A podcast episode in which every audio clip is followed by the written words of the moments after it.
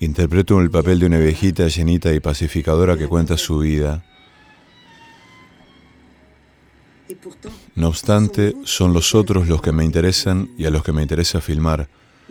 Los otros que me intrigan, me motivan, me hacen cuestionarme, me desconciertan, me fascinan.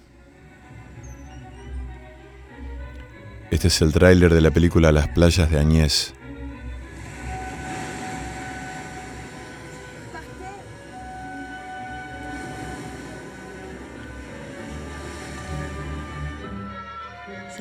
Este mar del norte y su arena es para mí el comienzo, el comienzo de lo que más o menos sé de mí. El éxodo nos trajo a Set, Set con su colina en forma de ballena, su puerto pesquero, sus famosas justas y su playa basta. Hoy regreso a esta playa en retroceso, en retroceso como todo en esta película. Regresando a las playas que marcaron su vida, Añez Bardá inventa en esta película una forma de autodocumental, se graba y entra en escena en medio de fragmentos de sus películas e imágenes. Nos comparte con humor y emoción su debut como fotógrafa de teatro, luego como cineasta, innovadora en la década de los 50, su compromiso feminista, sus viajes a Cuba, China y Estados Unidos su trayectoria como productora independiente, su vida en familia y su amor por las playas. Pero lo que más recuerdo de esta película de Añez Bardá es cuando ella dice que si a todos nos hicieran un corte transversal en nuestro cuerpo, se podrían ver allí paisajes, y que en su caso, esos paisajes son playas.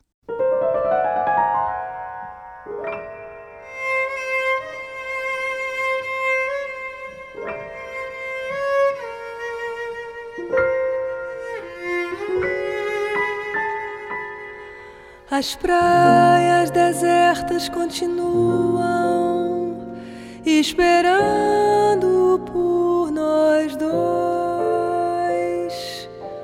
A este encontro eu não devo faltar. O mar que brinca na areia está sempre a chamar.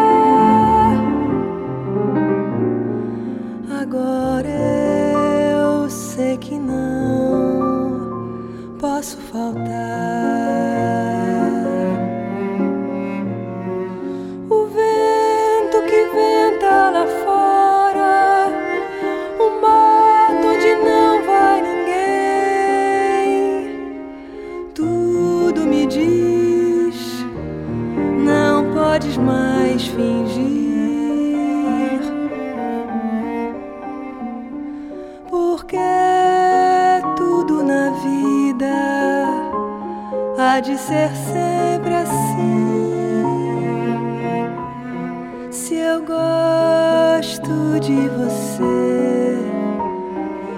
Você gosta de mim.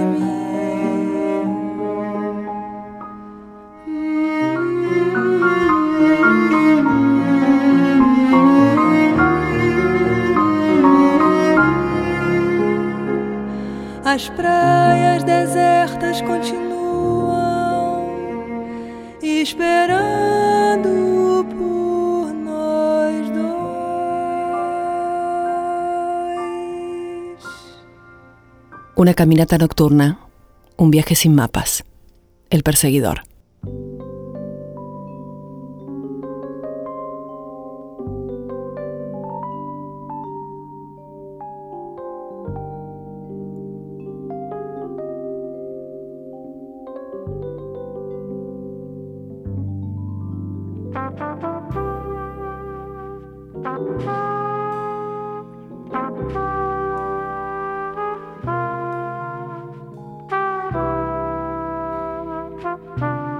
Vamos a hablar de paisajes, pero a través de la música y a través de algunos relatos. Pensaba en, esa experiencia de escuchar un audio, un audio de WhatsApp que uno está escuchando de una persona cercana y adivinar qué pasa en el fondo, en el, en el entorno, en el contexto de esa persona, por lo que se puede escuchar eh, de fondo de su voz. Es como ver una foto y mm, ver lo que no está en primer plano o lo que no se quiso fotografiar. Aquello que aparece mm, eh, en un segundo plano de manera, yo diría, velada, secundaria, y uno a veces mirando fotos conocidas, fotos familiares, observando detenidamente esos fondos, eso que hay detrás, puede no solo recordar, sino también inferir una época, recuperar un, un estado de ánimo, puede volver a sentir algo que sintió en ese momento, pero no solo uno, también me parece que es un fenómeno que tiene que ver con la imaginación, porque si uno mira una foto extraña de gente desconocida, extraña a uno, yo creo que también puede vivenciar ese fenómeno, esa experiencia de habitar ese lugar, esa extrañeza. Y aquí me viene eh, algo que, que, tiene que ver con, con, la imaginación, ¿no? Una cosa que, bueno, siempre evocamos eh, en este programa, que tiene que ver con la imaginación y su impacto en la memoria. Dice Rosa Montero, para vivir tenemos que narrarnos, somos un producto de nuestra imaginación nuestra memoria en realidad es un invento, un cuento que vamos reescribiendo cada día. Lo que recuerdo hoy de mi infancia no es lo que recordaba hace 20 años, lo que quiere decir que nuestra identidad es ficcional, puesto que se basa en la memoria. Y sin esa imaginación que completa y reconstruye nuestro pasado y que le otorga al caos de la vida una apariencia de sentido, la existencia sería enloquecedora e insoportable, puro ruido y furia. Introducir la imaginación en la memoria implica modificar la historia vivida. En el programa de anoche hablábamos de mm, el apego que tiene mucha gente con los lugares en los que vive. Un apego muchas veces inexplicable, porque mm, muchas veces ese apego está atravesado por una sensación de rechazo o de malestar.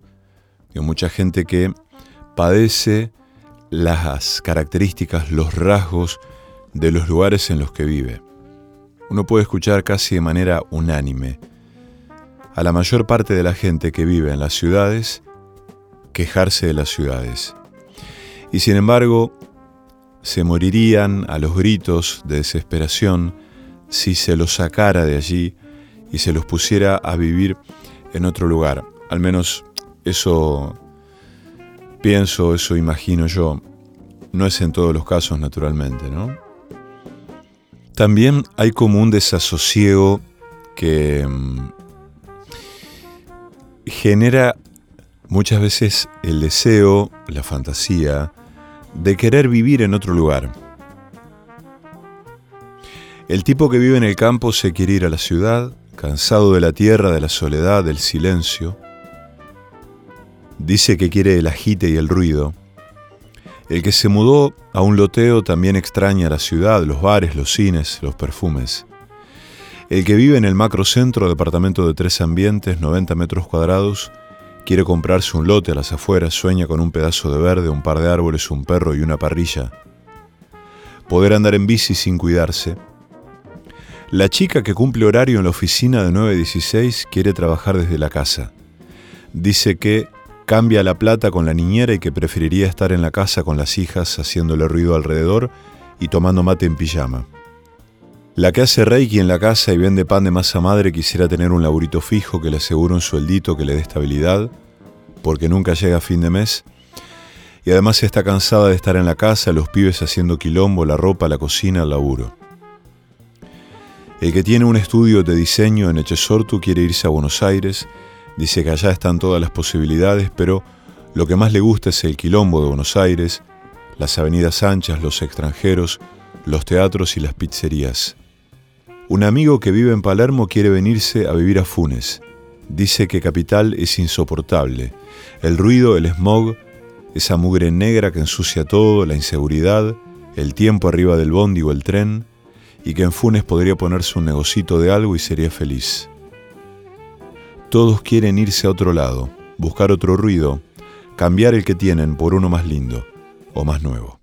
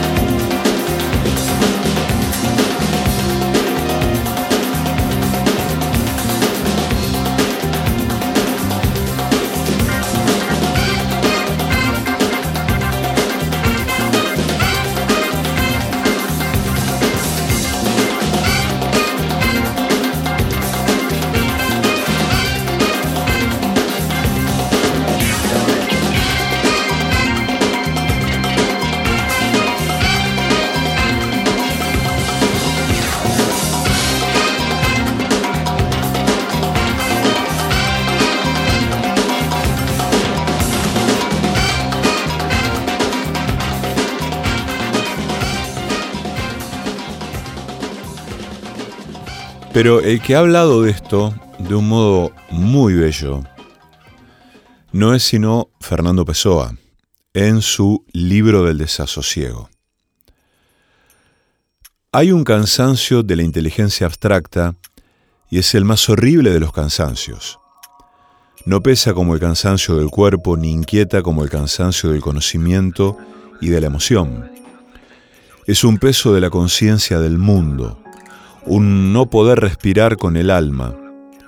Entonces, como si el viento tropezase con ellas y fueran nubes, todas las ideas en las que hemos sentido la vida, todas las ambiciones y designios en los que hemos fundado la esperanza de su continuación, se rasgan, se abren, se apartan transformadas en cenizas de niebla, girones de lo que no fue ni podría ser y por detrás de la derrota surge pura la soledad negra e implacable del cielo desierto y estrellado.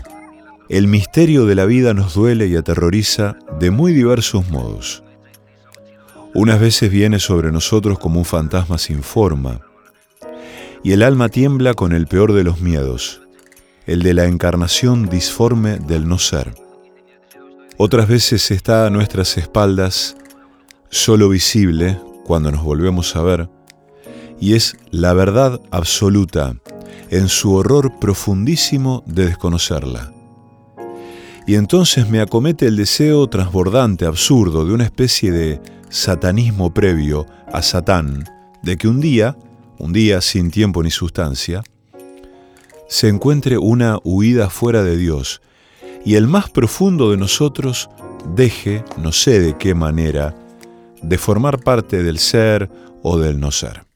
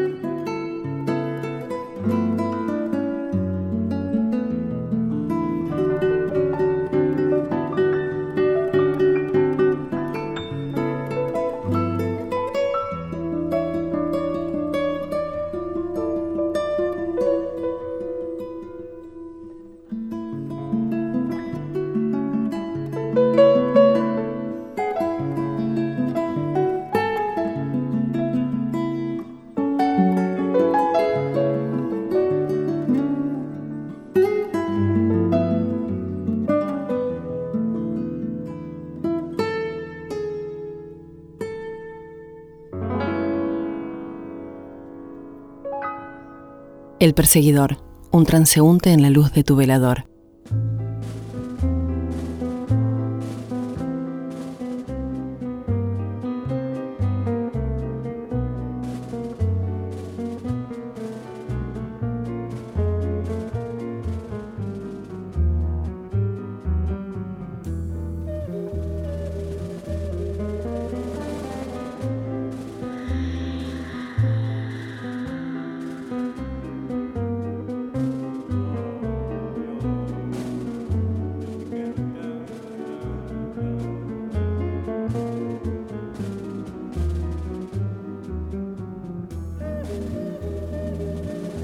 Pensaba que este asunto del desasosiego, o dicho de un modo un poco más simple, de no hallarse en ningún lugar, o de siempre querer estar en otro lugar, hace difícil pensar cuáles son los paisajes que llevamos dentro.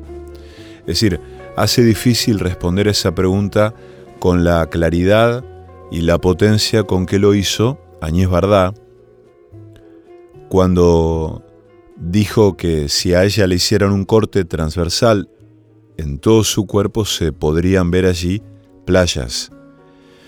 Y me pregunto, y les pregunto, ¿qué se verían en sus cuerpos ante ese corte transversal?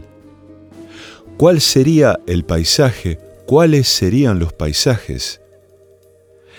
Son los mismos los que se verían hoy que los que mm, se hubiesen podido ver en la infancia o hace muchos años.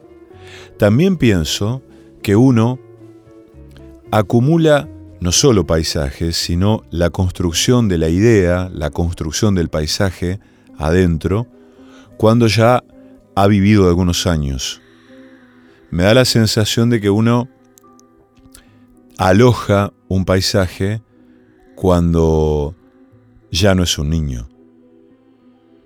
Cuando han pasado algunos años y entonces uno siente ese paisaje adentro y también se siente parte de ese paisaje, a veces como un testigo, a veces como un extranjero, como un habitante, como un sobreviviente o como un náufrago.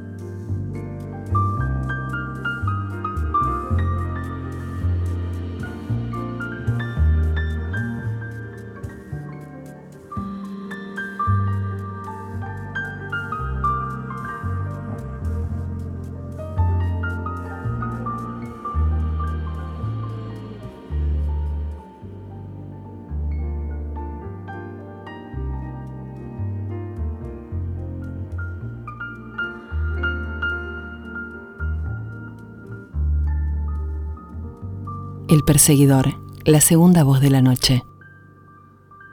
Hoy tenemos un invitado, una voz invitada. Se trata de un poeta y editor, un librero, que se llama Salvador Viedma. Salvador nació en 1979. Junto a Alejandro Larre llevó adelante las revistas La Mala Palabra y Mil Mamuts. Trabajó como periodista, como corrector, como editor es el dueño de la librería Colastiné en Belgrano, en Capital Federal, y mm, dice, ante la pregunta de ¿por qué Colastiné? Sobre todo por Saer. El hecho de que sea una localidad y de que sea un río también es importante. Y que sea un nombre aborigen, de una tribu de la que casi no se sabe nada, también es importante. Esas resonancias me pareció que estaban buenas. Mis viejos tienen campo, yo soy de Buenos Aires, pero todos los fines de semana nos íbamos al campo y las vacaciones también, me encantaba. Mis viejos son lectores, tengo cinco hermanos, uno fallecido, todos mucho más grandes que yo, y había una costumbre de que cada vez que salía un libro de Fontana Rosa, mi viejo nos leía en voz alta un cuento a todos. Mi viejo empezó igual a leer a Saer a partir de que yo le pasé algún libro. Según la mitología familiar, yo no leía nada de chico. Sí, me acuerdo mucho de una vez que estaba enfermo y él me regaló un libro. Era sobre una mona que llegaba a la gran ciudad y no sabía leer. Entonces, todos los conflictos por eso, en el secundario tenía un muy buen profesor que nos daba Borges, Kafka, Cortázar. Pero esta es la voz de Salvador Viedma. Me preguntan qué me cansa. Hay un libro, el primer libro de Cesare Pavese, que tiene uno de los títulos que a mí más me gustan, eh, que es Trabajar cansa. Es un libro de poemas que es raro que, o, quizá no, que Pavese haya elegido ese título, siendo que él tenía una pasión casi obsesiva por el trabajo, ¿no? Era sumamente importante para él y hablaba mucho de su trabajo. Y en sus textos de ficción aparece mucho el trabajo y en sus poemas también. En algún momento yo intenté hacer una especie de juego con ese título eh, en bueno, un intento de poema, eh, cambiando un poco la idea. ¿Qué trabajo da el cansancio? Nomás empezó el día y ya hay que respirar. A la mañana la luna quieta en el centro helado de la tarde. La idea o lo que yo intentaba era plantear cómo cuando uno está cansado todo se hace cansador, ¿verdad? Eh, y en algún punto, bueno, estamos en un momento en que todos estamos más cansados por la pandemia, por eh, el estrés que eso provoca, por las medidas, por estar alertas a cumplir esas medidas, eh, porque bueno, en este momento los números vienen creciendo además, eh, y es difícil, ¿no? Ya llevamos más de un año y realmente resulta cansador. Eh, desde ya el trabajo cansa, la pandemia cansa, la espera muchas veces puede cansar, con, otro tipo quizá de cansancio, con un cansancio eh, más ansioso, ¿no? Y hay, hay modos de estar cansado muchas veces que también que son lindos. El cansancio, por ejemplo, eh, después, para volver a pavese de un buen día de trabajo, eh, uno queda satisfecho con, las cosas que hizo en el trabajo, por ejemplo, puede ser algo eh, muy alegre.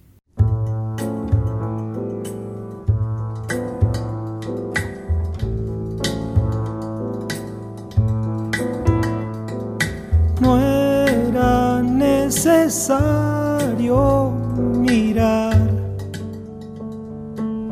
el cielo ni las ramas. Aquí te vi en la tierra pura, en la tierra desnuda.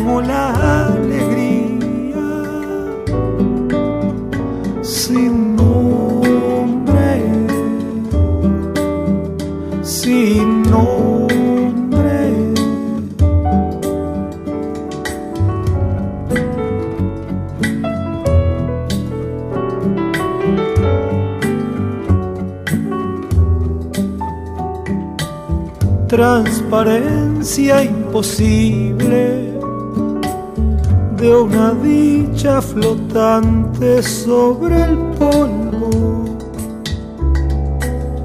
Aquí te vi, niña fantasmal de velos diáfanos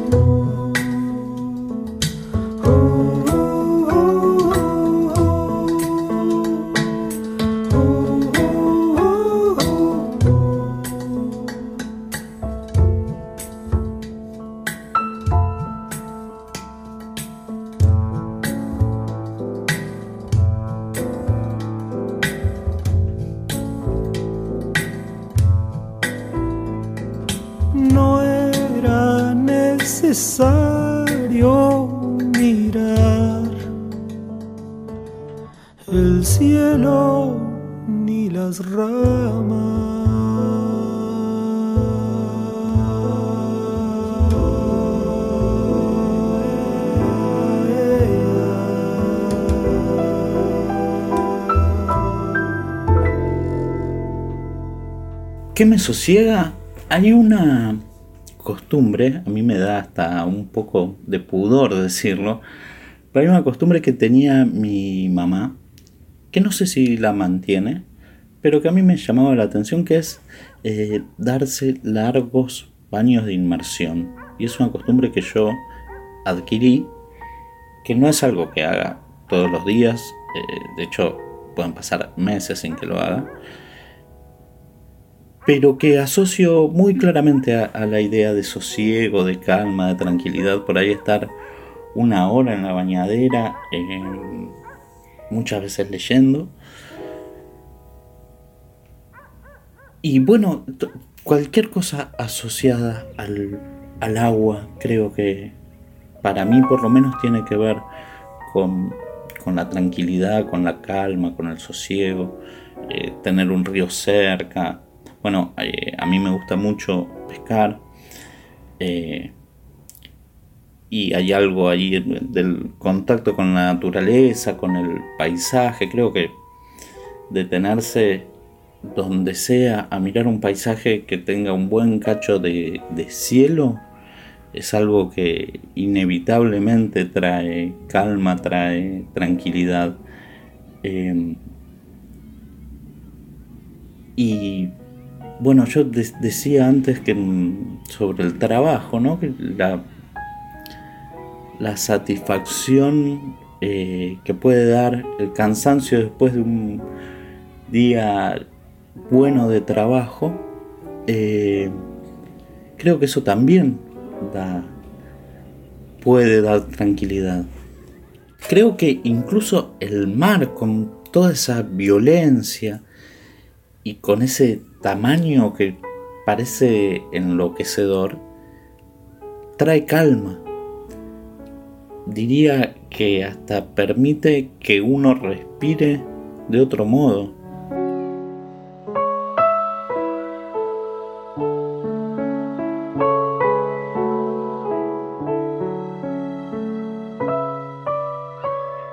¿Qué me hizo la ciudad? Bueno, yo soy porteño, nací en Buenos Aires, viví siempre en Buenos Aires, pero de pibe hasta los 14, 15 años iba todos los fines de semana y todos los veranos con mis viejos y mis hermanos a Castelli, en la provincia de Buenos Aires, a 180 kilómetros. Y siempre cuando llegaba el momento de volver a la ciudad, a la capital, eh, yo no quería. Eh, ese es mi recuerdo de, pibe. Creo que sobre todo por algo del, contacto con, la naturaleza. Y quizá también algo de sentir que como que andaba más libre y andaba más por, las mías, ¿no? Eh, como que el, el, mundo adulto quedaba como en un lugar y uno se podía hacer lo que fuera, nadie se preocupaba demasiado. Eh, pero siempre viví en Buenos Aires y una cosa que, una de las varias cosas que me llaman la atención es que en Buenos Aires uno todos los días eh, se pierde al menos cinco cosas que quisiera hacer, ¿no? Eh, bueno, ahora con, con la pandemia quizá eso pasó en parte a, la virtualidad, pero Buenos Aires tiene una oferta en particular eh, cultural, por llamarlo de algún modo, o artística, de obras de teatro, de películas, de lecturas, de presentaciones de libros, eh, que hace que uno todo el tiempo vea una enorme cantidad de, cosas para hacer y que incluso uno quisiera hacer y que no da el tiempo eh, y a veces eh, digo por más que uno tuviera tiempo no sé si todos los días iría a una de esas actividades em, y, y es algo que yo elijo desde ya vivir en Buenos Aires. Sigo viviendo acá. Creo que en parte por, esa eh, oferta. Eh, saber que está ahí, por más que uno sea imposible eh, llegar a, a hacer todo eso o una parte chica de todo eso. Eh, y eso es algo que quizá te enseña también la ciudad, o que te puede enseñar que hay un montón de cosas que no se pueden hacer, que uno no, nunca va a llegar a hacer. Incluso en Buenos Aires es una ciudad de semejante tamaño que creo que yo y creo que cualquier persona eh, pasando la vida entera en la ciudad se va a morir sin conocer zonas enteras de la ciudad, por el tamaño descomunal que tiene, como si fueran muchas ciudades en una.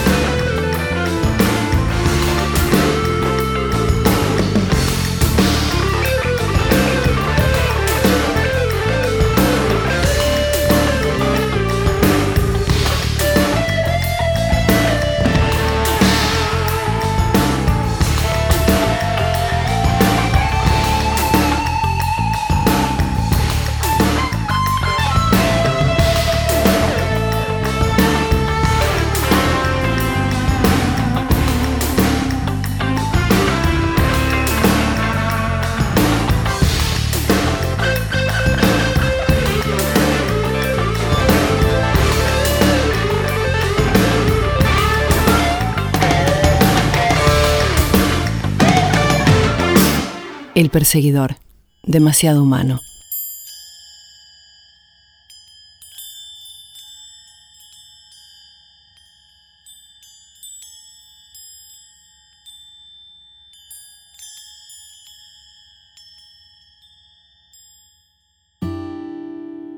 Voy a leer un poema de una escritora brasileña, Hilda Ilst, que murió en el año 2004 y que tuve la suerte y el lujo de traducir. Este poema es de un libro que se llama Del Deseo, que publicó la editorial Postales Japonesas hace unos meses, el año pasado. Hay un incendio de angustia y de sonidos sobre las intenciones, y en el cuerpo de la tarde se produjo una herida. La mujer emergió, desacompasada desde adentro de otra, una mujer desde mí en los incendios de la nada. Tenía el rostro de ciertos ríos, quebradizo y terroso, el pecho cargado de amatistas. Una mujer me vio en lo morado de las emboscadas, esculpiendo de nuevo tu rostro en el vacío. por el monte, por el duende, por la tierra, por la vida, por la muerte, por el sol. Con barba y ojos tristes volveré por el Teyucuare. San Ignacio encendido de misterio y soledades.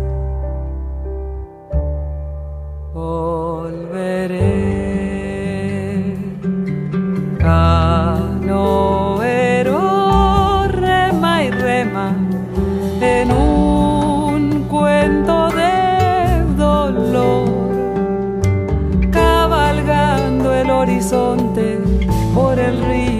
se pierde, anaconda fabulosa voz, a contar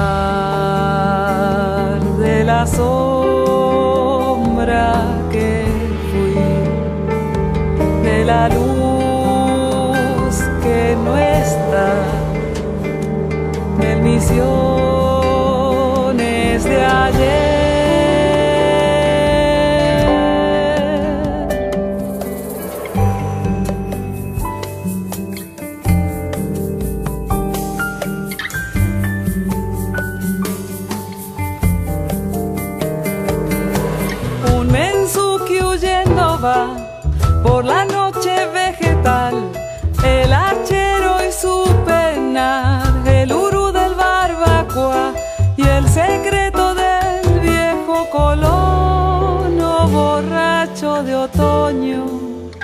perdido en el vino de su soledad.